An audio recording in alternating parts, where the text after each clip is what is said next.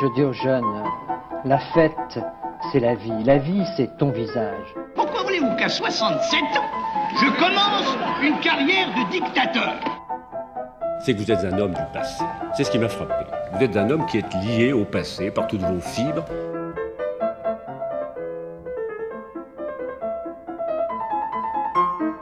Bonne nuit les petits, faites de beaux rêves, tonton veille sur vous. C'est la réforme oui, la chienlit non. J'assume pleinement la responsabilité de cet échec et j'en tire les conclusions en me retirant de la vie politique après. Je vous demande de vous arrêter.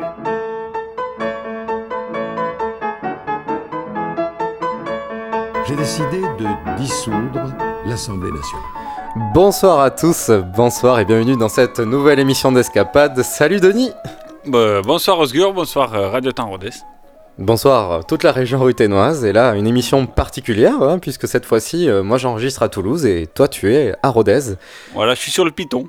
Je suis sur le Python. C'est sur le. Python, euh, t'es bien placé. Presque, presque en haut, presque en haut. Ouais c'est ça. Et puis bon, ça nous rappelle aussi l'époque où t'étais en Amérique latine et qu'on faisait les émissions à distance aussi. Mais avec un bien meilleur micro cette fois-ci, euh, le micro de Et radio. oui, t'as le micro de la radio cette fois-ci. Voilà. Donc on va... Ouais, c'est un peu mieux. Et donc euh, aujourd'hui, euh, voilà, nous allons causer sur l'histoire d'un homme qui est connu pour avoir créé l'école gratuite, obligatoire et laïque, au tournant des années 82-85, mais 1800, je vous prie. Donc on va causer de Jules Ferry. Et, euh, Eh oui. une fois n'est pas coutume, euh, nous avons l'habitude dans l'escapade, vous verrez que Jules Ferry a fait une longue traversée pour atteindre cette postérité et Mm. qu'il n'a toujours pas été euh, l'image qui nous en reste, euh, très positive au demeurant. C'est clair, c'était pas forcément euh, évident euh, de. pas forcément une image tout le temps positive. Mais on va commencer par le commencement, comme tu aimes le dire, Denis. Ouais, bah oui. hein. Quand même. il- Bon voilà, le petit Jules vient toujours dans euh, les Vosges, à la ville de Saint-Dié. C'était en 1832, il y a presque 98 ans. Son père était l'un des avocats les plus brillants du barreau de cette même ville. Quant à sa mère, elle est la fille d'un président de tribunal. Donc vous avez compris, euh, l'avocat a su la distinguer entre deux séances. Voilà, elle a repéré la fille du président de tribunal. Propre. Malheureusement, Ouais. Efficace, hein Malheureusement, la mère de Jules, Adélaïde Jamelet, meurt prématurément. Et donc son père, Charles-Édouard, se consacre alors pleinement à l'éducation de Jules et de son frère Charles, et décide d'arrêter de, de plaider pour se consacrer à leur éducation. Et donc là, il va clairement mettre en, en place une éducation marquée par une idéologie libérale et républicaine déjà. Et la petite famille décide d'aller donc euh, dans la capitale régionale, à Strasbourg, afin de permettre aux deux frères de suivre euh, les cours au Collège Royal, Strasbourg qui n'était pas encore allemand. Après euh, des études brillantes euh, et bachelier à 16 ans, Jules Ferry se lance dans les études de droit. Là, il suit papa pour le coup.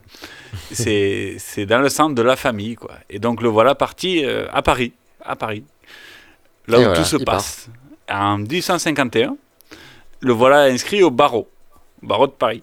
Dommage pour lui, c'est la même année qu'un coup d'État a lieu, qui permet, le 2 décembre 1851, qui permet euh, à l'installation d'un nouveau régime politique, après la Deuxième République, qui met fin à la Deuxième République, euh, Mm. le Second Empire de Napoléon, lui Napoléon Bonaparte.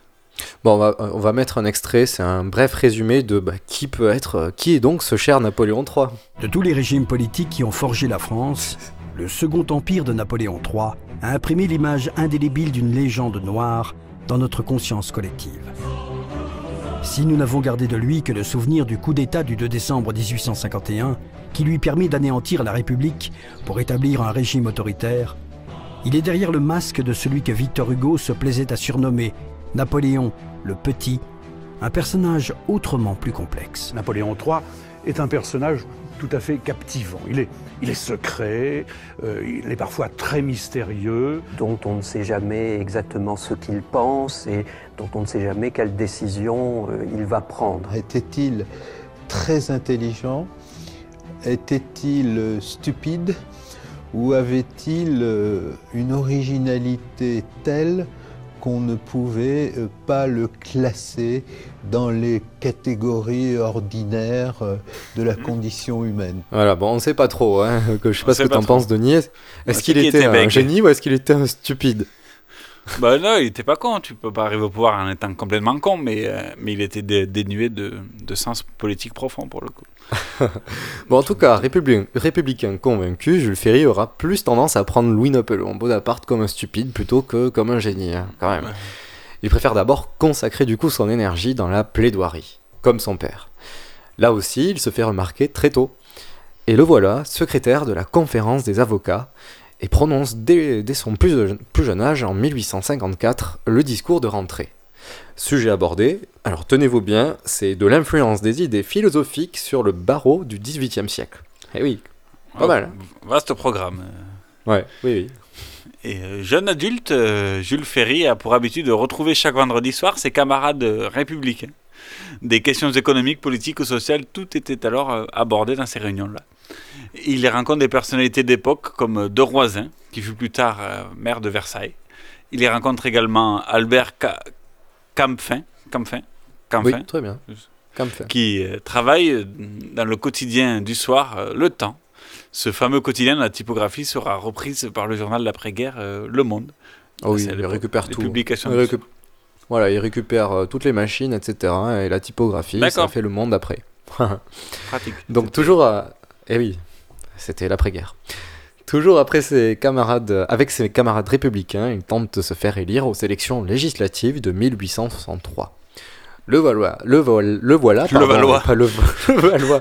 Petite pensée pour notre cher ami euh, Pa- Patrick. Patrick euh, libéré de prison, et ça c'est beau. Euh, le, vo- le voilà inscrit avec une dizaine de concurrents dans le 5e arrondissement. Puis, sur les conseils de son mari avocat Jules Favre, il décide de se retirer au profit du candidat Garnier-Pagès.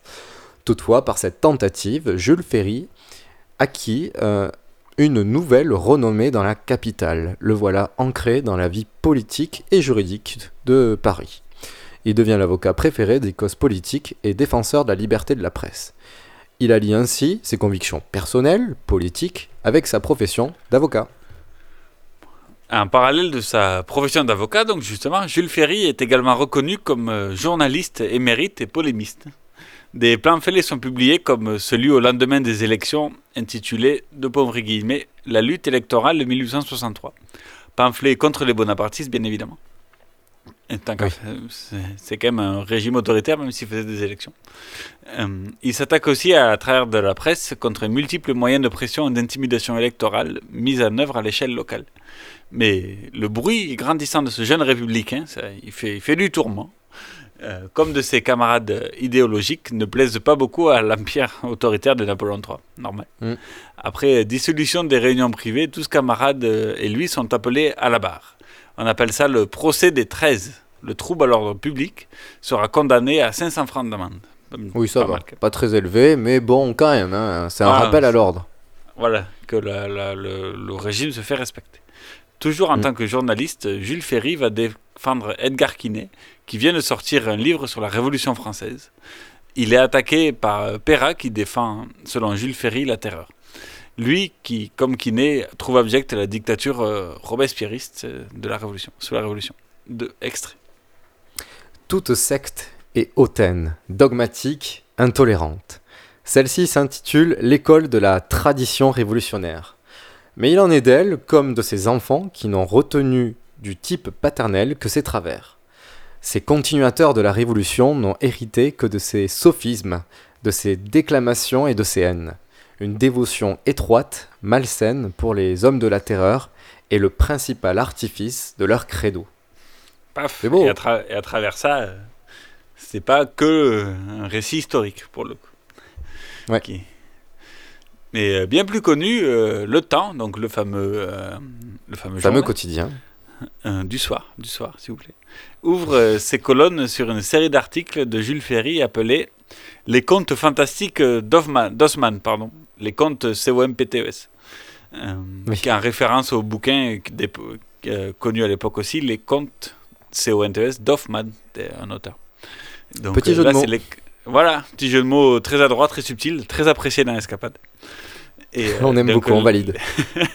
ce, ce- ce pamphlet, donc euh, les contes fantastiques d'Osman, euh, qui est Osman, qui était le baron Osman, le célèbre préfet de la Seine, qui a, qui a métamorphosé Paris avec les fameux boulevards haussmanniens. Et voilà, euh, a les immeubles un- haussmanniens. Voilà, si qui- pour dégorger les gares et tout ça, et aussi euh, éviter la possibilité de barricades Mm. lors des manifestations, et, qui servent encore aujourd'hui, pour le coup, ces grands boulevards haussmanniens.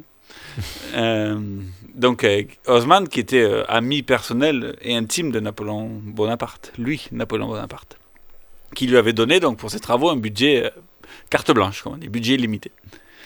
Et donc c'est par ces billets que Jules Ferry dénonce l'arbitraire dans l'administration financière de Paris et le compare à l'arbitraire du régime impérial. Hein. Pour lui, les folies de la ville de Paris font partie de la raison d'État. Eh oui. Aussi, Jules Ferry sera l'un des premiers à alerter l'opinion sur le danger d'une Allemagne réunifiée, d'une grande Prusse, et je cite, absolutiste et militaire, pouvant réserver à notre pays des périls jusqu'alors ignorés de l'histoire. Il n'avait pas tort, et bien au contraire. Ah oui. Il dit cela dans les colonnes du temps le 4 mai 1868, soit deux ans avant ce qui va être la défaite la plus cuisante et humili- humiliante de l'Empire français, ou de la France, quoi. Ouais, bah, la dernière ces- surtout. C'est ça. Et par ces articles brillants. grande victoire. Plus de gr- grandes défaites que de grandes victoires sous lui Napoléon Bonaparte. Mais ça, c'est un autre euh, débat. Voilà, non mais surtout que celle-là, elle va être euh, cuisante. hein. Et par ces articles euh, brillants au temps et au quotidien engagé les lecteurs qu'il vient de fonder, Jules Ferry est cette fois-ci désigné comme candidat pour la sixième es- cons- euh, circonscription de Paris. Cette fois-ci, il est élu. On ne lui demande plus de se retirer. Bah, forcément avec sa renommée. Ou euh, même d'aller à Levallois, non, non plus. Voilà. Dans son programme de 1809, il défend déjà des idées radicalement modernes pour l'époque. En premier lieu, bien sûr, euh, la démocratie, la décentralisation de l'État, la liberté de la presse, de réunion, d'association, et l'idée phare, déjà à l'époque, la séparation absolue de l'Église et de l'État. Avec Ouais. ce programme, eh ben, il sera élu le 7 juin 1809. Et je, juste deux secondes, il sera élu député. Deux secondes pour... Voilà, en, une phrase, là, on se rend compte de toutes ces propositions, toutes ces avancées sociétales pour l'époque. C'est juste euh, incroyable, quoi. euh, on re- remise à plat des cartes, euh, des règles en société, en fait. Enfin, de la, C'est ça, de la et puis- conception euh, de l'État et de, et de la société française. Et c'était pas forcément quelque chose de nouveau pour l'époque, euh, puisque c'était des idées qui pouvaient venir, des idées des, Lumières, euh, issues même de, la Révolution française qui s'était passée 100 ans plus tôt. Mais le fait qu'un politicien mette euh, toutes ces choses-là dans le même programme, c'est juste inédit et c'est ce qui va marquer le bouleversement que va subir la France par la suite. Et Jules Ferry, visionnaire, avec, avec de belles roues flaquettes, craignait et préduisait une Allemagne réunifiée, forte et dangereuse vis-à-vis de la France. Là aussi, il avait vu juste. 1870, Napoléon se fait berner par Guillaume Ier et le, et le chancelier Otto von Bismarck. Ah oui. Manipulé par les Prussiens, Napoléon III sous-estime la force de frappe de, de la Prusse, mais pire, surestime les capacités militaires de son empire, ça c'est sûr. Et en déclarant euh, la guerre, euh, c'est- beaucoup surestimé en fait. Euh, et du coup, euh, le- quand on surestime beaucoup, ça, eh ouais. ben, la, la chute n'est que autant plus forte. Et Elle donc il déclare la guerre aux Prussiens, c'est très, très important, la, la déclaration de guerre. Napoléon III signe son, son futur suicide. Il euh, signe également le suicide de l'Empire, puisqu'après plus de 139 000 morts et 400 000 prisonniers, Napoléon III, le petit, n'a plus d'autre choix que de capituler au bout de seulement deux mois. On n'avait jamais vu Voilà. ça. En deux mois, donc euh, début de la guerre, euh, déclaration de guerre en juillet, et, et le 2 septembre, défaite de Sedan et capitulation. Donc Napoléon Pour, III, c'est terminé. C'est terminé, c'est terminé pour l'Empire.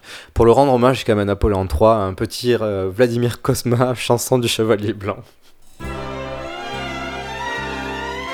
m'appelle le chevalier blanc, je vais et je vole au secours d'innocents. Dans la campagne réseau de la poudre, je vais et vole plus vite que la foudre. Mon épée prête à servir, l'ennemi n'a qu'à se tenir. De chacun je suis respecté, du paysan au chevalier. On m'appelle le chevalier blanc, je vais et je vole au secours d'innocents. Dans la campagne, réseau de la poudre, je vais et vole plus vite que la foudre. Mon épée prête à servir, l'ennemi n'a qu'à se tenir. De chaque je suis respecté, du paysan au chevalier. On m'appelle le chevalier blanc, je vais et je vole au secours d'innocents.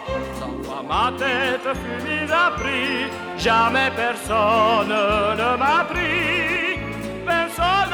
Ne me fait pas peur, j'ai pour moi la force et l'honneur. La justice guide mon bras, jamais rien ne l'arrêtera.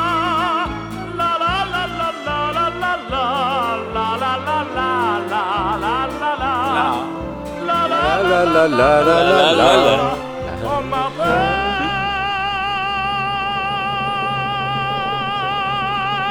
le chevalier blanc.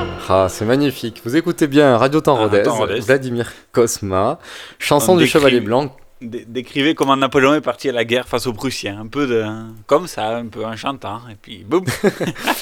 C'est magnifique. Et donc, euh, Allez, revenons, Nous revenons sommes à l'émission. Donc en septembre 1870, revenons dans le temps, euh, sur Radio Temps. Comme, comme il était arrivé dans la bassesse et dans la faiblesse, le régime de Napoléon III s'effondre pour disparaître à jamais. Dans la confusion générale de la défaite de Sedan du 2 septembre 1870, la Troisième République est proclamée sur le parvis de l'Hôtel de Ville de Paris le 4 septembre, donc deux jours plus tard. Ce, euh, ce 4 septembre, la séance parlementaire où, débattait, euh, où le, son- se débattait pardon, la destitution de l'empereur euh, Napoléon III a été interrompue par un envahissement de l'Assemblée nationale par la foule parisienne. Parce qu'en fait, après la défaite, euh, du coup, l'Assemblée débattait bon, est-ce qu'on le garde ou pas. quoi. Et euh, il y a eu un mouvement de foule qui, les Parisiens sont entrés dans la dans, euh, dans l'Assemblée nationale et, Mhm.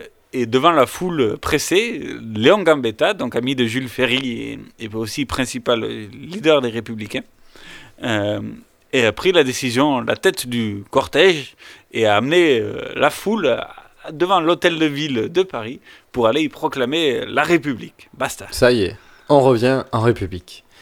Et devant l'hôtel de ville de Paris, Léon Gambetta s'exclame Français Le peuple a devancé la Chambre qui hésitait. Pour sauver la patrie en danger, il a demandé la République. Il a mis ses représentants non au pouvoir, mais au péril. La République a vaincu l'invasion en 1792. La République est proclamée. La République est faite au nom du droit, du salut public. Citoyens, veillez sur la cité qui vous est confiée. Demain vous serez, avec l'armée, les vengeurs de la patrie. Voilà. Belle exclamation, ouais. Belle exclamation. Toujours des références euh, à la Révolution française euh, chez Gambetta. Ah oui, oui, oui, c'est clair. Et puis au final, c'est bon, c'est vrai que ça a peut-être un siècle, mais ça marque toujours les esprits, comme tu le dis.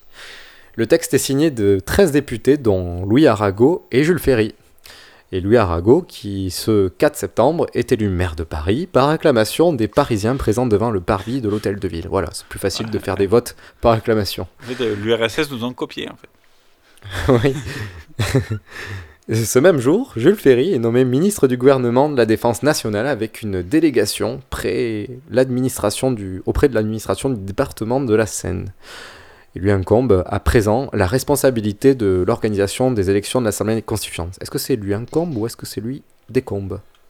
Incombe, Ah, bonne décombe. question. C'est la- On demandera aux inconnus. Un petit à ce moment-là. à ce moment-là, malgré la défaite euh, et le départ pitoyable de Napoléon III, et oui, pitoyable c'est le mot, la France est encore en guerre avec la Prusse, pardon, de, du général Bismarck. Du général, du chancelier. Du, du chancelier, de... Mais il est tout, il est tout à la fois. De l'omniscient Bismarck. Ce qui implique qu'il faille défendre la patrie comme en 1792. Et rapidement, c'est la déroute. Euh, Oui, malheureusement. C'est Et- pas 1792. Il n'y a pas eu de Valmy euh, cette fois-ci.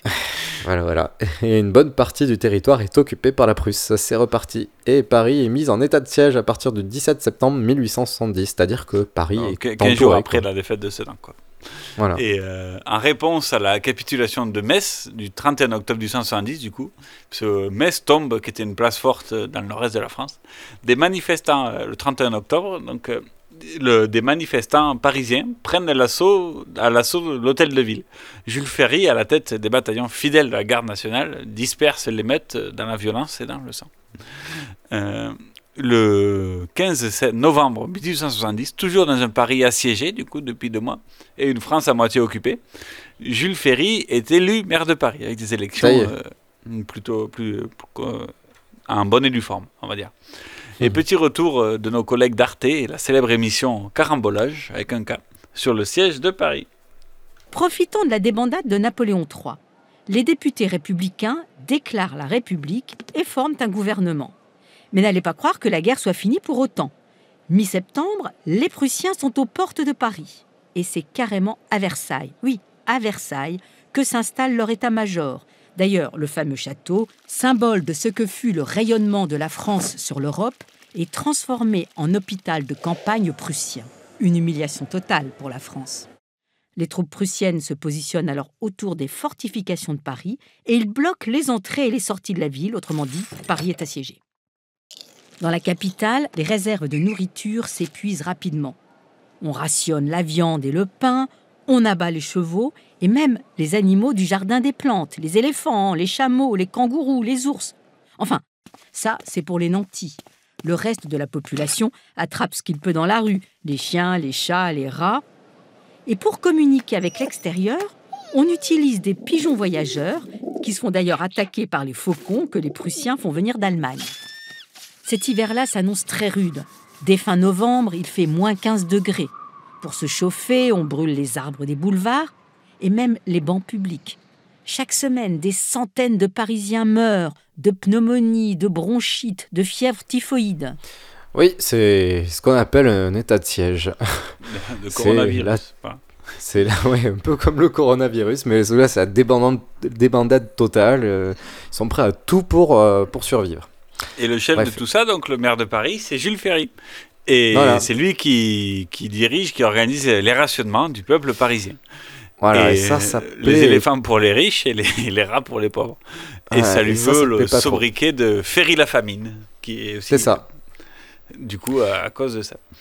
Le Exact. 18 ja- Après, bon, c'est difficile de faire autrement aussi, mais c'était compliqué. Mhm. Le 18 janvier 1871, la Prusse et les autres royaumes allemands proclament euh, l'unité de l'Allemagne dans la garille des glaces du château de Versailles. Symboliquement, on ne pouvait pas faire plus fort.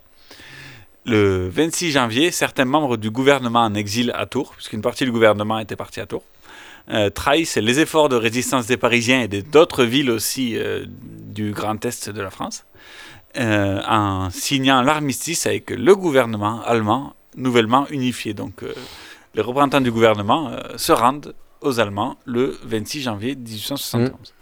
Les dommages de guerre ont été estimés à quelques 5 milliards de, fr- de francs or, donc ça fait une coquette somme. Et beaucoup, les hein. troupes euh, d'occu- d'occupation allemandes resteront occupées des régions entières jusqu'au recouvrement de la dette. Ceci en plus Alors- de l'annexion de l'Alsace-Moselle. Petite remarque, Denis. Euh, les dommages de guerre, c'était quelque chose que les Français avaient créé quelques années plus tôt. C'est-à-dire Ah que c'est quand même quelque chose, un concept incroyable. C'est-à-dire, je veux faire la guerre contre toi, Denis, et si je gagne la guerre, je t'impose de me rembourser la totalité de mes dépenses. Ah, mais là, c'est aussi parce que les Français, Napoléon III qui avait déclaré la guerre, en fait. C'est qui se Ben, sont alors, aussi. d'autant euh, plus. sont- Voilà, D'autant plus. Mais, mais, mais. ce qui était mais- important en Première Guerre mondiale, que les Allemands, sur les Allemands qui déclarent la guerre en premier, en fait. C'est aussi Et c'est ça. et c'est quand même un concept qui a été inventé quelques années avant par les Français qui se reprennent en pleine gueule euh, ici. Voilà. Voilà, dur. Et donc, les Et ceci en euh, plus de l'annexion de l'Alsace-Moselle. Ouais, dommage. D'où MS aussi, du coup, qui passe, euh, qui passe de l'autre côté. Voilà. Et donc en février 1871, des élections sont organisées et Jules Ferry est élu député des Vosges, son département natal. Et qu'est-ce qui se passe en 17 mars 1871, Denis? Euh, le, gouvernement euh, d'Adolphe Thiers, qui euh, oscille entre la bourgeoisie et la monarchie, envoie deux généraux et la troupe pour récupérer les canons situés sur la bout de Montmartre, en Haute-Paris, et qui servaient à la défense de la, de la garde nationale, en fait, de, pour le siège de Paris. Parce qu'ils ont essayé de, de faire se péter le siège, mais, mais à chaque fois, ils, se sont, ils, ils ont tous été massacrés. Ça n'a pas marché. Alors, euh, euh, l'armée s'est en rallié avec les Parisiens. Euh, les deux généraux sont exécutés sur le champ malgré la demande de- du maire du 18e arrondissement, Georges Clémenceau, de ne pas le faire. Du coup, le, le gouvernement voyait récupérer les canons, mais le peuple a dit Eh, attends, on a fait tous les efforts, on va, les garder les canons. Et hop, pouf, exécuté. C'est le début d'un soulèvement populaire que l'on a nommé la Commune de Paris. Notre euh, protagoniste, Jules Ferry, maire euh, député des Vosges et de Paris, reste maire. C'est quand même bizarre hein, d'être député dans les Vosges. Et... Ouais, mais à l'époque, comme on l'a vu avec Clémenceau, tu- on pouvait se présenter à 5 ou 6 endroits en fait. Ben, D'accord, euh, ouais. Donc, au moins, il Ouais, a une tête quelque part. Devant les événements de la commune, il décide de tenter de mener la résistance du gouvernement à Paris, centre, mais j'adore le Paris centre, mais contraint par le peuple en insurrection et il fuit à Versailles avec le gouvernement d'Adolphe Thiers. Euh, il démissionne de ses fonctions de maire de Paris le 5 juin 1871, après que les Versaillais et l'armée régulière, sous commandement du gouvernement d'Adolphe Thiers, aient réprimé dans le sang la commune de Paris, faisant des morts par dizaines de milliers. Ce qui est passé à la postérité comme la semaine sanglante. Euh, le poste de maire de Paris, à cette occasion, est supprimé. Voilà. Chut. Plus d'autorité politique à Paris. Seul un préfet de police régira la capitale euh, jusqu'à l'avènement de Valéry Giscard d'Estaing en 1977, où il a remis un maire à Paris pour les élections voilà. municipales de 1977. Et le Ben, Il y en a eu un aussi euh, qui, a, qui a duré deux jours, j'ai oublié son nom, qui était euh, nommé par, par, par Vichy, mais il a duré deux jours. Ah non, ça je sais pas du tout. J'ai vu ça en faisant les recherches pour l'émission. Mais bon, on va dire que officiellement, euh, celui qui a succédé à Jules Ferry, euh, ça aurait été quand même euh, Jacques Chirac. Ouais, voilà. Bon, mais voilà, euh, une chanson ambiance. Chanson d'époque, non, pas du tout. Mais par contre, chanson. Non, alors là, c'est une chanson très récente Ah. euh, qui de, de Clou qui s'appelle Rouge. Vous êtes bien sûr Escapade, Radio Temps Rodez, le 107 FM. Et merci de nous écouter pour Ouais, cette une nouvelle chanson émission. pas d'époque. Des mots comme des claques. Tout volera, c'est certain. Une balle sans impact. Pour moi, ça ne sert à rien. Et je vois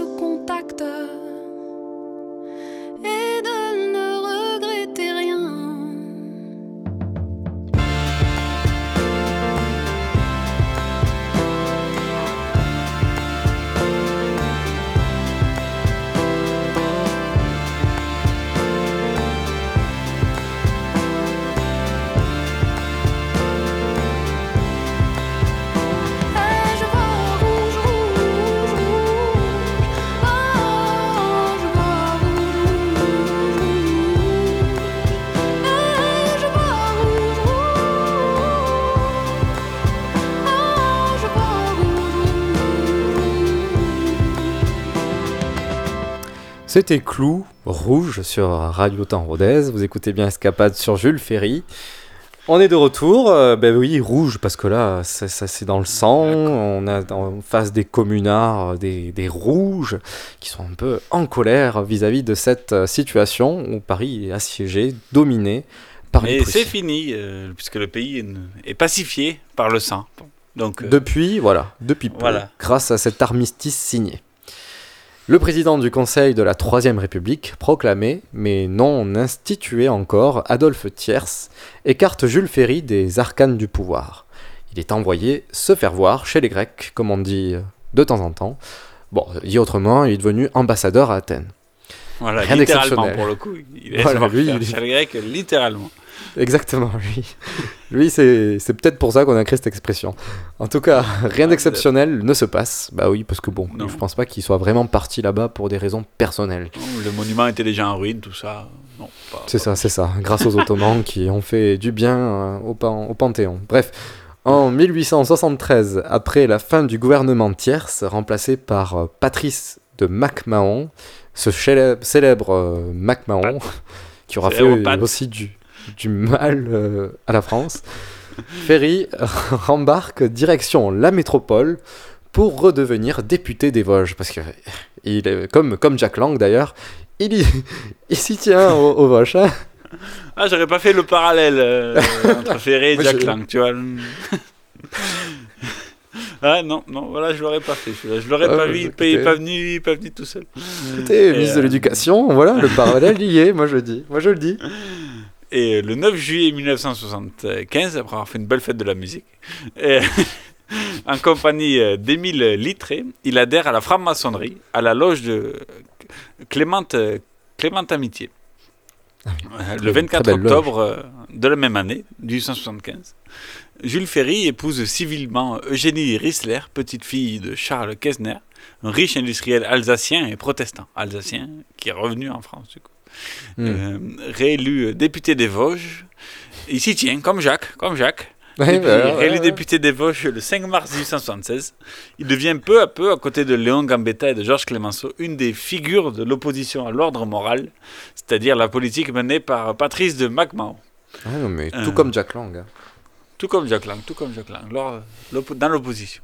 Constructive comme Jack Lang, encore aujourd'hui. Dans les années 1874-75, des lois constituantes vont structurer le régime de la Troisième République, réglant le fonctionnement des institutions et donc petit à petit éloigner le spectre de la restauration. Parce que le but en fait de Patrice de MacMahon et de Thiers aussi, c'est de faire revenir un roi en fait.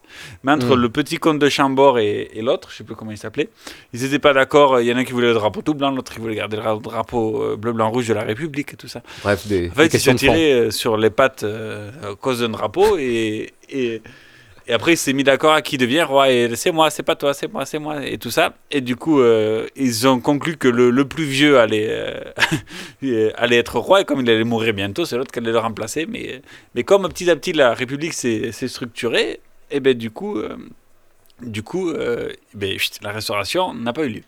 Jules Ferry, donc avec le groupe républicain, né sous l'opposition à Napoléon III, prend ses marques donc, dans ces autres institutions, député des Vosges et tout ça. Et avec euh, la démission du général, Patrice de MacMahon démissionne aussi de la République, euh, la, République de l'ordre moral, des gouvernements plutôt conservateurs, dont le seul dessein était de réinstaurer la monarchie en France, comme l'a expliqué Denis. C'est le président Jules Grévy qui est élu président de la République, sous son deuxième président du Rappelons que la Conseil. présidence euh, de la République servait à rien. C'est purement décoratif. C'est pour mettre les décorations. Pour le coup. Voilà, dit autrement, c'est ça. Et donc, sous le deuxième président du Conseil, William Waddington, président du Conseil du 8 février 1879 au 7 mars 1879. Encore un qui est resté Bon, à la postérité. Exactement. tout juste un mois. hein. Jules Ferry, nommé ministre. Ouais, voilà, deux, tout, Et encore, c'est le mois de février, tu vois, v- v- 27 jours il est resté. oui, c'est vrai, pardon. Ah oui, c'est vrai. non, non, pas un mois en fait. Jules Ferry est nommé ministre de l'in- de l'instruction publique. Ça y est, enfin, on va arriver à son œuvre politique. J'ai senti ta langue presque fourchée. Ah oui, Ministre de parce qu'on ne parlait pas d'éducation nationale à l'époque, on parlait d'instruction politique. Publique, pardon. Public. ça, ça y est, je, je- ça fourche de partout. Ah, c'est 18h là, et c'est l'heure c'est l'heure d'aller se coucher. Oui, oui, après une dure journée, non, on est là pour vous accompagner. En tout cas, c'est un poste qui ne cessera d'occuper jusqu'en 1883. Ce qui est plutôt rare dans cette république où la durée de, de vie d'un gouvernement n'excède que quelques mois, voire, voire, voire, voire un mois. On va voir Comment- moins. Et en plus, c'est le mois de février. Voilà, Avant bon, de- cette fois-ci, voilà, on rentre dans une nouvelle ère.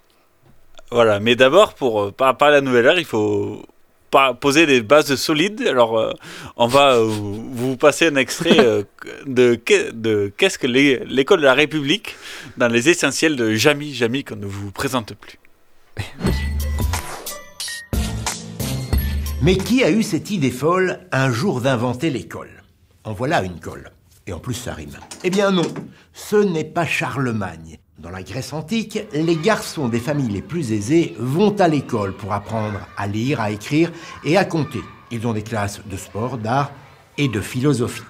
Donc, définitivement, non, Charlemagne n'a pas inventé l'école. En revanche, en France, il fait de l'éducation une de ses priorités.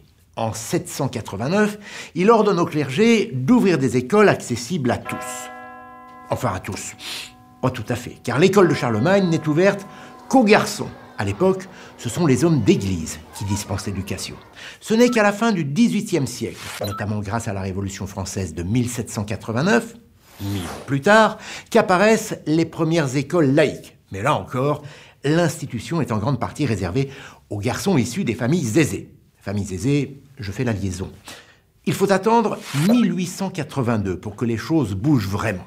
Jules Ferry, célèbre ministre de l'instruction publique, c'est ainsi que l'on appelait l'éducation nationale, rend l'école obligatoire, gratuite et laïque pour tous les enfants âgés de 6 à 13 ans. En France, aujourd'hui, près de 650 écoles, lycées et collèges portent son nom. Alors évidemment, dans les décennies qui ont suivi, l'école a encore bien évolué. Ce n'est qu'en 1924 que les programmes scolaires des garçons et des filles sont devenus identiques et il faut attendre les années 60 pour que la mixité devienne la norme. Enfin, aujourd'hui, l'école est obligatoire de 6 à 16 ans et l'enseignement public est gratuit de la maternelle jusqu'au lycée. L'école a pour mission la transmission des connaissances et des valeurs de la République, liberté, égalité, fraternité et laïcité. Et ceci, dans le refus de toute discrimination, c'est inscrit dans la loi. Du primaire jusqu'au lycée, les programmes abordent les sciences, l'histoire, le français, les langues étrangères et aussi l'éducation morale et civique. Cette discipline permet entre autres d'étudier les droits de l'homme et le fonctionnement de la nation. On y apprend notamment les règles du vivre ensemble et à développer notre esprit critique. Car vous le savez, l'école d'aujourd'hui forge les citoyens de demain. Ah, merci Jamy. Heureusement que ce cher Jamy est là, il nous accompagne durant toutes ces émissions d'escapade, comme il nous a accompagnés durant notre jeunesse. Ah là là, je pense qu'il aurait été un des hussards de la République. Bref, avec euh, l'inégalité euh, d'éducation, je vous défie d'avoir jamais l'égalité des droits. L'Antiquité l'avait compris, et les républiques antiques posaient en principe que, pour les enfants pauvres et pour les enfants riches, il ne devait y avoir qu'un même mode d'éducation. C'était en 1870, Jules Ferry prononçait déjà ses propos, 9 ans avant de devenir ministre de l'Instruction publique. Dès euh, son arrivée au ministère, Jules, euh, Jules Ferry crée une école normale féminine et une agrégation féminine. La collation des grades universitaires est retirée à l'en- à l'enseignement privé. Aussi, il expulse toutes les congrégations religieuses non autorisées dans les instances de l'instruction publique. Voilà. Notamment, euh, quand on dit que les grades universitaires sont retirés, c'est que par exemple, une école privée ne peut plus se revendiquer être une université, par exemple. En devenant président du Conseil de 1880 à 81, il met en place les réformes phares de son mandat. L'extension aux jeunes filles du droit à l'enseignement secondaire d'État euh, et surtout l'enseignement primaire gratuit, laïque et obligatoire. C'est bien important de mettre en place ces trois en même temps, gratuite, laïque et obligatoire. En tout cas, c'était à l'époque de 6 à 13 ans. Plus tard, il ajoute une subtilité à ces réformes. Alors, parce que quand on parlait de laïcité, en fait, c'était la laïcité dans la scolarisation des enfants, peu importe les religions, les enfants peuvent venir à l'école. Et juste après, il ordonne la laïcité de l'instruction, donc terminer l'instruction unique euh, du clergé dans les programmes d'école. Quel que soit leur milieu, leurs conditions, les lois scolaires de Jules Ferry doivent permettre aux enfants de la nation d'accéder à un socle commun d'instruction. Un socle républicain, forcément, qui, vé- véhicule une nouvelle identité nationale partagée par toute euh, jeune, euh, la toute jeune Troisième République. Une république qui a besoin de se marquer durablement pour ne plus basculer de nouveau dans un régime d'empire ou de monarchie comme ça l'a été dans le passé. Une république qui a besoin de se reconstruire après l'humiliation de la défaite que les Prussiens et la perte de l'Alsace- de l'Alsace-Lorraine et qui a besoin de ressouder la nation entière autour des valeurs nouvelles d'égalité, de laïcité, d'université. Bref, l'école de Jules Ferry doit permettre aux élèves d'aujourd'hui de devenir les citoyens de demain, comme le disait Jamy, mais des citoyens patriotes, fiers de la République et fiers de la France. Et les soldats de demain aussi, aussi pour reconquérir l'Alsace-Lorraine. Ce ça. nouveau socle qui progressivement écarte l'Église de l'éducation écarte également l'Église de la sphère publique. Les croix sont retirées des murs d'école, les livres religieux sont saisis. Ces transformations, euh, cette transformation se fait à la marche forcée, euh, quitte, qui a, quitte à mettre, son, en côté, oula, ça mettre en colère une partie de la population attachée aux valeurs traditionnalistes et conservatrices. Et oui, évidemment, c'était assez houleux euh, dans, le, dans le débat public. Jules Ferry défendait l'idée qu'une, euh, d'une indépendance de la morale et de la science face aux religions. L'œuvre scolaire de la République est donc indissociable de son œuvre laïque. Pour permettre une éducation standard au travers la France entière, des hussards noirs, comme ils sont appelés, c'est-à-dire des instituteurs de l'État, sont formés. Ce sont de vrais promoteurs de la République, des agents de l'État formés par les plus hautes institutions de la République, des fonctionnaires. Aussi considérés. ben oui, c'est ça. Et donc considérés. du service public. Voilà, exactement. Donc c'est vraiment le. euh, C'est aussi un effort budgétaire considérable de la France qui sort endettée de la guerre et tout ça. C'est aussi un effort considérable euh, de la République. Et voilà, donc c'est aussi parier sur l'avenir que de mettre euh, autant euh, d'argent sur, euh, sur l'école, et parce qu'ils ont clairement vu l'intérêt d'avoir des petits aussi, jeunes. euh, Parce que voilà, les- on sortait les gamins des mines et tout ça, donc euh, il y avait aussi toute, un- toute euh, une rébellion de- des secteurs de l'économie, évidemment. Voilà. Et euh, ils sont considérés comme, comme un maire. L'instituteur prend peu à, place, peu à peu la place du curé, qui était jusqu'alors respecté et écouté. Bien que Jules Ferry soit séparé l'Église et souhaite séparer l'Église, ça, il faut quand même euh, noter que- qu'il ne veut non plus supprimer purement et simplement toute présence de l'Église. C'est ainsi que les écoles privées seront toujours euh, autorisées à enseigner, mais sous contrat. Petite chanson de Garem Albright. Qu'as-tu appris à l'école, à l'école aujourd'hui? Qu'as-tu appris à l'école, mon fils, à l'école aujourd'hui? J'ai appris qu'il ne faut mentir jamais, qu'il y a des bons et des mauvais, que je suis libre comme tout le monde, même si le maître parfois me gronde. C'est ça qu'on m'a dit à l'école, papa, c'est ça qu'on m'a dit à l'école.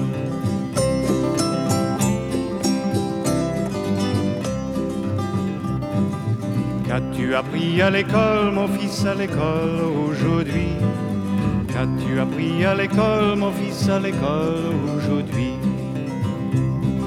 Que les gendarmes sont mes amis et tous les juges très gentils, que les criminels sont punis pourtant, même si on se trompe de temps en temps. C'est ça qu'on m'a dit à l'école, papa, c'est ça qu'on m'a dit à l'école.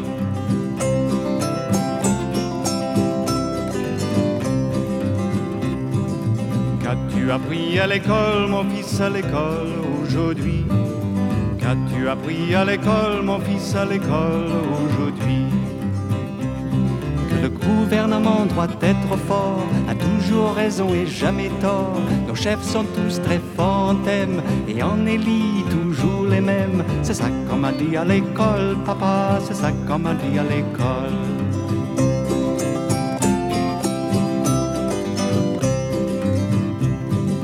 Qu'as-tu appris à l'école, mon fils, à l'école aujourd'hui? Qu'as-tu appris à l'école, mon fils, à l'école aujourd'hui?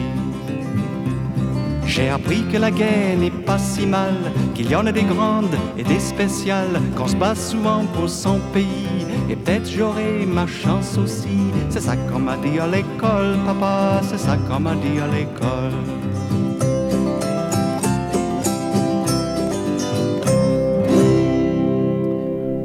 Et donc, c'était, comme tu le dis, Denis, plutôt. Graham Wright, qui était euh, né en Nouvelle-Zélande et qui ne, c'est pas la plus belle de ses chansons, mais elle est, elle est, jolie. Mais elle est sur le thème du coup de, de l'école, qui nous a quittés cette semaine à l'âge de 93 ans, qui on voulait rendre hommage, qui est un superbe oui. chanteur qui a fait des très belles choses.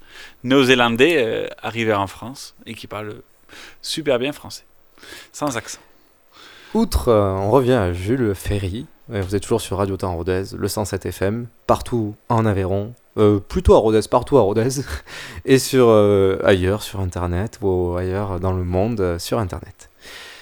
Outre ces réformes dans le monde scolaire, voici deux réformes racontées par Mona Ozouf, historienne et philosophe, qui a publié le livre Jules Ferry, La liberté de la tradition. Il est le père de toutes nos libertés publiques, puisque la liberté de la presse, la liberté d'association, de réunion, la liberté syndicale, c'est à lui que nous les devons dans les six petites minuscules années où il a exercé le pouvoir, et encore faut-il ajouter qu'il l'a exercé de manière intermittente. Autre chose encore, il est euh, l'auteur de la loi municipale qui fait que désormais euh, toutes les communes élisent leur maire au lieu de le recevoir de l'autorité jacobine, le recevoir d'en haut, le recevoir de Paris pour aller vite. Et donc Ferry comptait beaucoup sur cette réforme municipale pour animer la vie civique au village, parce qu'il pensait qu'un des drames de la politique française était l'atonie civique et politique entre deux élections. Oui, ça continue encore un peu, je trouve. Mais voilà. voilà. Jules Ferry n'est pas un personnage politique incontesté, ni un saint. Pourtant, il n'est pas seulement critiqué par la France cléricale et conservatrice, il est il également sur son aile gauche, et Clémenceau sera l'un de ses grands ennemis. Ils étaient amis à une époque, mais maintenant ennemis. Georges, le 21 février 1883, Jules Ferry est nommé président du Conseil.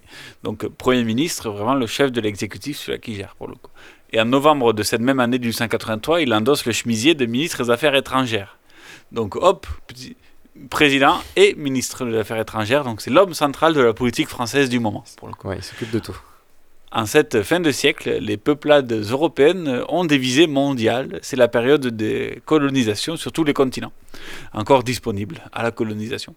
En France, ce sujet de l'expansion coloniale fait débat à l'Assemblée, vrai lieu du pouvoir de la Troisième République. Euh, plusieurs écoles, la première se refusant à toute œuvre coloniale par devoir d'humanisme, qui bizarrement n'est pas trop enseignée à l'école. La deuxième, plutôt incarnée par Georges Clémenceau, expliquant qu'au lieu de développer des forces aux quatre coins du monde, on ne devrait pas perdre de vue la ligne bleue des Vosges, à savoir préparer la revanche contre l'Allemagne et récupérer l'Alsace-Moselle. Mais bien que pour l'anecdote, l'expression la ligne bleue des Vosges est une expression inventée par Jules Ferry, eh oui. qui était député des Vosges, comme Jacques Lang. Comme Jacques Lang, les grands hommes. Si Jules Ferry parle de mission colonisatrice, pardon, Clémenceau lui répond sur la folie colonisatrice.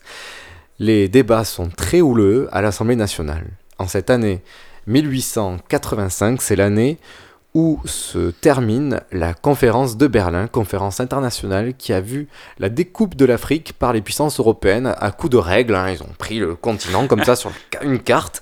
Et avec, entre français, anglais, allemand, hollandais, belge, ils ont juste tracé des gros traits entre eux. Voilà. Voilà, et hop, je prends ça, je prends ça, je prends ça. Nous sommes donc ici à l'Assemblée nationale le 28 juillet 1885. Petit extrait. Messieurs, je suis confus de faire un appel aussi prolongé à l'attention bienveillante de la Chambre, mais je ne crois pas remplir à cette tribune une tâche inutile. Elle est laborieuse pour moi comme pour vous, mais il y a, je crois, quelque intérêt à résumer et à condenser, sous forme d'arguments, les principes, les mobiles, les intérêts divers qui justifient la politique d'expansion coloniale, bien entendu, sage, modérée et ne perdant jamais de vue les grands intérêts continentaux qui sont les premiers intérêts de ce pays. Je disais, pour appuyer cette proposition, à savoir qu'en fait, comme on le dit, la politique d'expansion coloniale est un système politique et économique, je disais qu'on pouvait rattacher ce système à trois ordres d'idées. À des idées économiques, à des idées de civilisation de la plus haute portée, et à des idées d'ordre politique et patriotique. Sur le terrain économique, je me suis permis de placer devant vous, en les appuyant de quelques chiffres, les considérations qui justifient la politique d'expansion coloniale au point de vue de ce besoin de plus en plus impérieusement senti par les populations industrielles de l'Europe, et particulièrement de notre riche et laborieux pays de France, le besoin de déboucher. Messieurs, il y a un second point, un second ordre d'idées que je dois également aborder, le plus rapidement possible, croyez-le bien, c'est le côté humanitaire et civilisateur de la question. Sur ce point, l'honorable M. Camille Pelletan raille beaucoup avec l'esprit et la finesse qui lui sont propres. Il raille, il condamne et il dit Qu'est-ce que c'est que cette civilisation qu'on impose à coups de canon? Qu'est-ce sinon une autre forme de la barbarie? Est-ce que ces populations de race inférieure n'ont pas autant de droits que vous? Est-ce qu'elles ne sont pas maîtresses chez elles? Est-ce qu'elles vous appellent? Vous allez chez elles contre leur gré, vous les violentez, mais vous ne les civilisez pas. Voilà, messieurs, la thèse. Je n'hésite pas à dire que ce n'est pas de la politique cela, ni de l'histoire, c'est de la métaphysique politique. Et je vous défie, permettez-moi de vous porter ce défi, mon honorable collègue monsieur Pelletan, de soutenir jusqu'au bout de votre thèse qui repose sur l'égalité, la liberté et l'indépendance des races inférieures. Vous ne la soutiendrez pas jusqu'au bout car vous êtes, comme votre honorable collègue et ami monsieur Georges Perrin, le partisan de l'expansion coloniale qui se fait par voie de trafic et de commerce. Messieurs, il faut parler plus haut et plus vrai, il faut dire ouvertement qu'en effet, les races supérieures ont un droit vis-à-vis des races inférieures. Je répète qu'il y a pour les races supérieures un droit, parce qu'il y a un devoir pour elles. Elles ont le devoir de civiliser les races inférieures. Bref, un, un- un vrai délire là, mais bon. euh, Voilà. C'est une autre mais époque, bien effectivement, conscience, mais. euh, de la mais bon. de l'opposition là qui dit euh, d'où d'où d'où. Et après voilà, ils justifient aussi les débouchés. Donc il y a toujours l'économie, toujours ça aussi, les débouchés, puisque le- puisque sur le continent européen c'est plutôt tendu et ainsi Ouais. de suite. Donc sur une question d'exploitation. Et euh, vision plutôt claire, donc qui proclame donc au nom de l'universalité des droits de l'homme, etc. tout le monde a le droit de profiter des droits de l'homme, donc on va vous les imposer. La France a son ce devoir, cette mission colonisatrice, un peu comme la mission Presque religieuse, divine, voilà, la- mission divine. d'apporter la lumière au- et les lumières aux peuples inférieurs, aux peuplades inférieures, aux races inférieures. Puisque c'est aussi que toute, euh, on a déjà parlé dans l'escapade, toute l'époque des, euh, des, des théories de- des races, on mesure les crânes et tout ça, et, et donc euh, on fait que les blancs, on essaie de prouver scientifiquement que l'homme blanc est supérieur. Mm. Mais donc la réponse de Georges Clemenceau, principal opposant sur ce sujet, se fait sans attendre le 30 juillet et va être lu par une belle voix connue ici sur Radio Temps. Oui, par moi-même. Donc, euh, nous, a- nous avons des droits sur les races inférieures. Les races supérieures ont sur les, races inférieures un droit qu'elles exercent, et ce droit, par une transformation particulière, est en même temps un devoir de civilisation. Voilà en propres termes la thèse de M. Ferry, et l'on voit le gouvernement français exerçant son droit sur les races inférieures en allant guerroyer contre elles et les convertissant de force au bienfait de la civilisation. Races supérieures, races inférieures, c'est bientôt dit. Pour ma part, j'en rabats singulièrement depuis que j'ai vu des savants allemands démontrer scientifiquement que la France devait être vaincue dans la guerre franco-allemande parce que les Français, le français est d'une race inférieure à l'allemand. Depuis ce temps, bah, je l'avoue, j'y regarde à deux fois avant de me retrouver vers un homme et vers une civilisation et de prononcer homme ou civilisation inférieure. C'est plutôt sage euh, de inférieure. la part de Clémenceau. Voilà. Race Euh, Je m'excuse de inférieure. te couper Osgur, mais on est un peu pris par le temps. euh. Il nous- oui, il nous reste, il nous reste un tout petit peu de temps. Tu Mais je Bon, t'en ben, on continue alors. Continue. On va, continu- on va continuer rapidement. Il, il- il dit par la suite race inférieure, les hindous, avec cette grande civilisation raffinée qui se perd dans la nuit des, temps, avec cette grande religion bouddhiste qui a quitté l'Inde pour la Chine, avec cette grande efflo- efflorescence d'art dont nous voyons encore aujourd'hui les magnifiques vestiges. Race inférieure les Chinois, avec cette civilisation dont les origines sont inconnues et qui paraît avoir été poussée tout d'abord jusqu'à ses extrêmes limites. Inférieur, Confucius, en vérité, aujourd'hui, aujourd'hui même, permettez-moi de dire que quand les diplomates chinois sont aux prises avec certains diplomates européens, voilà, il y a quelques rires dans les divers bancs de l'Assemblée, ils font bonne figure et que si l'on veut consulter les analyses, les, an- les annales pardon, diplomatiques de certaines, de certains peuples, on y peut voir des documents qui prouvent assurément que la race jaune, au point de vue de l'entente des affaires, de la bonne conduite d'opération, infiniment délicate, n'étant rien inférieure à ceux qui hâtent trop de proclamer leur suprématie. Bon voilà, c'était le vocabulaire de d'époque quand même, euh, la Clémenceau. jaune. Mais Oui. discours clair de Clémenceau, voilà, qui dit euh, on est en gros euh, d'où, de quel droit en fait on se sent supérieur. Exact. Et, euh, euh, omniprésent, omnipotent, c'est finalement euh, la voix de Jules Ferry qui va s'imposer. La France déploie ses militaires aux quatre coins du globe, de l'Afrique à l'Asie. En 1884, la France conquiert la Cochinchine, l'Indochine, et a des vues même sur la Chine. Euh, pour cela, il faut conquérir le Tonkin, zone montagneuse de la frontalière de la Chine. Mais la Chine euh, n'a pas envie de se laisser marcher sur les pieds. Pas du genre. Et de- qui donc, possède le Tonkin, c'est un peu l'équivalent du nord actuel du Vietnam. Après une tentative infructueuse et louche, euh, on- euh, la France repasse à l'offensive le 25 avril 1882 avec le général Rivière. Il conquiert Hanoï, mais la Chine envoie la troupe et la, la reprend possession du Tonkin. Le général Rivière, très populaire en France, se retrouve à avoir la tête coupée de la même même de l'empereur chinois. C'est quand même une belle mort, hein, n'est-ce pas? Oui, oui, oui. C'est que prisonnier, capturé, décapité, mais par la main de l'empereur. Et ça, c'est un scandale à Paris. Euh, la- la- L'Assemblée et le gouvernement Ferry augmentent les crédits et envoient la flotte pour euh, ri- euh, Ferry envoie la flotte pour riposter. Ils vont bombarder euh, la capitale de la Chine. L'empereur chinois, qui est décédé un peu plus tôt, le pouvoir est, transi- est- est transitoire en Chine, ce qui va aussi faciliter les opérations. Les, régents fuient la capitale et donc la France euh, l'emporte et conquiert le Tonkin, finit de conquérir la Cochinchine française malgré une infériorité de 16 000 soldats contre 25 000 Chinois. Nous sommes donc en 1885. Voilà, et donc en 85, le général en commande sur place veut déplacer sa capitale et subit une contre-offensive de l'armée chinoise. De là, le 28 mars 1885, il envoie un télégramme au gouvernement décrivant le pessimisme, la pessimiste situation. Ce télégramme de Langson publié va faire tomber le gouvernement Jules Ferry deux jours plus tard, le 30 mars 1885, par 306 voix contre 149. Destituer Jules Ferry. Pouf, allez, Voilà. fini. Et voilà, donc euh, il est forcément critiqué par la foule à sa sortie du Palais Bourbon. euh, Il y, a- il y a juste 20 000 Parisiens qui l'attendent et qui l'accueillent sous à mort, Mort à Ferry, à bas Ferry, jetez-le Voilà. dans la Seine, mort au Tonkinois de l'affaire Voilà. du Tonkin. Belle Bref, ambiance. euh, sortie triste. En tant que chef de l'exécutif, il est victime de deux attentats, un en 83, l'autre en 1885. Ce dernier lui laissant une balle dans la poitrine, lui entraînant des insuffisances respiratoires desquelles il mourut en 1893 à 60 ans. Et donc, après sa destitution, Denis, Jules Ferry a été lâché un peu par tout le monde, ça c'est l'habitude en politique.